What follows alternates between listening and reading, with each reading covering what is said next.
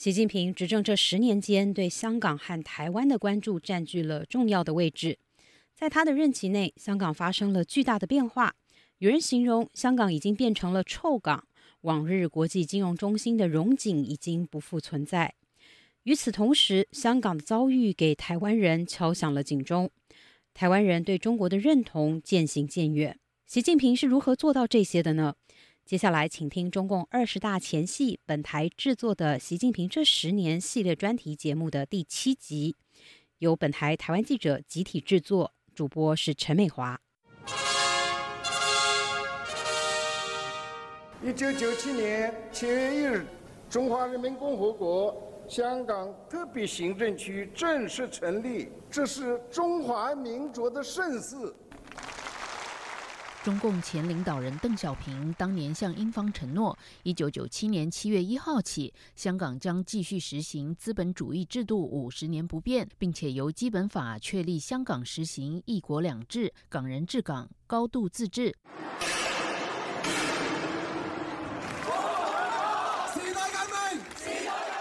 在香港目前形势下，必须从国家层面建立健全维护。国家安全的法律制度。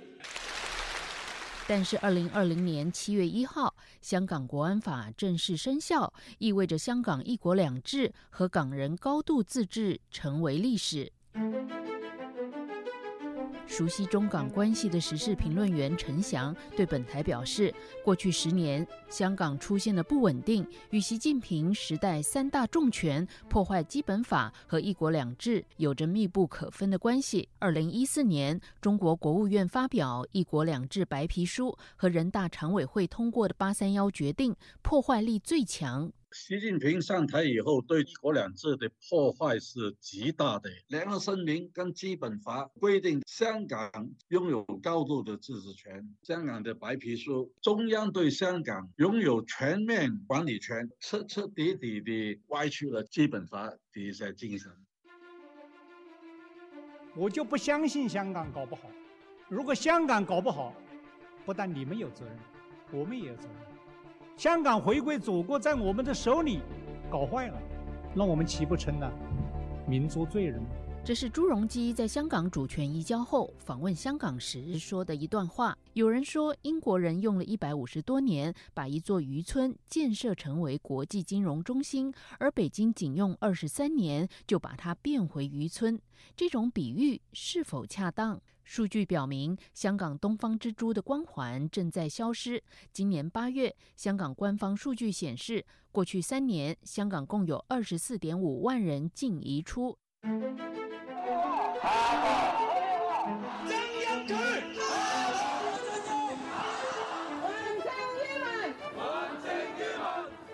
习近平担任中国国家主席前，已经开始主管香港事务。在他上任后，香港更经历十年的社会运动期，市民发起多场大型的反政府抗争。由二零一二年的反国民教育开始，以及全球关注在二零一九年的反送中运动。习近平上任后，改变港人的选举权，在二零一四年通过人大八三幺决定，限制特首参选门槛，破坏北京给予港人普选的承诺。在铜锣湾书店和肖建华事件后，北京将进一步把中方在起草基本法时刻意设立保障两制的防火墙拆除。二零二零年的香港国安法是习近平摧毁一国两制的最后一集。修订逃犯条例，把原有的两制之间的一个防火墙摧毁。香港出现这个暴力抗争呢，中共又用强制的镇压下去，就出现了国安法，把基本法给予香港的种种的政治承诺呢，全部一笔勾销，让一国两制变形走样了。事实证明，一国两制具有强大的生命力。一国两制是个好制度。中国人不打中国人，我们愿意以最大诚意、尽最大努力，争取和平统一的前景。北京独立政治学者吴强接受本台采访时说，在过去十年，中国大陆对香港和台湾的政策发生了根本性的变化。从二零幺四年战中运动之后，大陆政府并不接受香港民众对于加速民主化的呼声，不愿意直面二零幺九年这种民主的诉求，采取了大规模的镇压的方式，也终结了一国两制、党人自治在一九八四年中英联合声明当中所承诺的。同时，在另外一方面，对台湾从二零幺四年以来，随着台湾化运动的爆发以及政党轮替，大陆对台湾从经济统战转变，强调不放弃武力统一，甚至是越来越加强了对台湾军事威胁。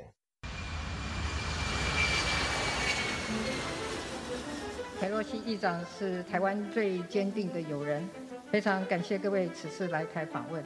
We will not allow China to isolate Taiwan. 佩洛西串访台湾，它就是一场非常丑陋的真人秀。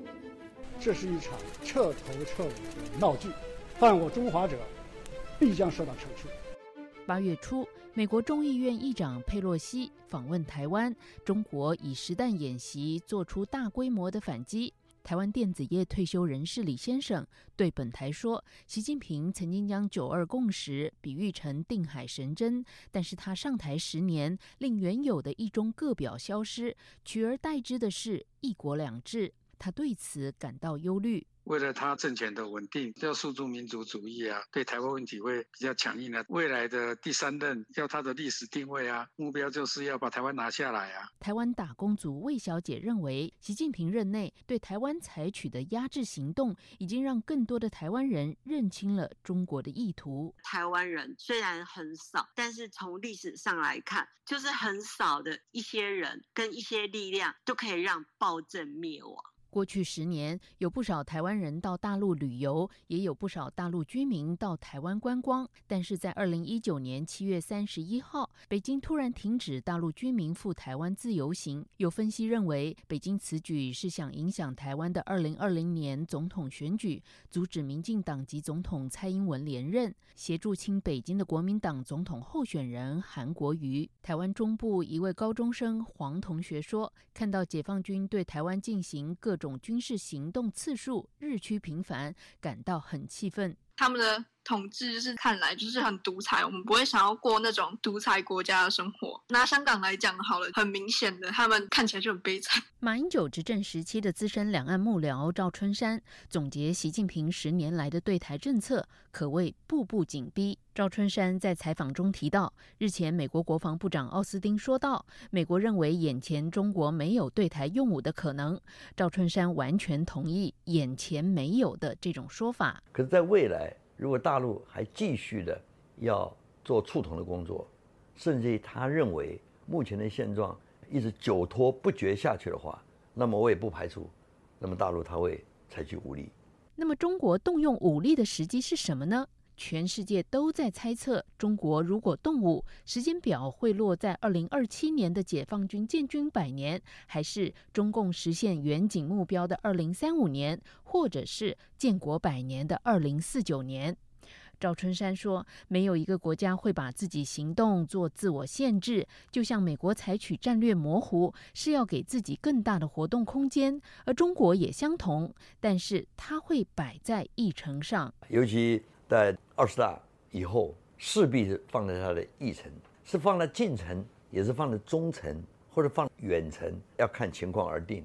赵春山解释，中国统一台湾是要符合他的所谓发展目标，统一要跟发展进程相向而行。换言之，对他发展不利时，就是他会动武的时间。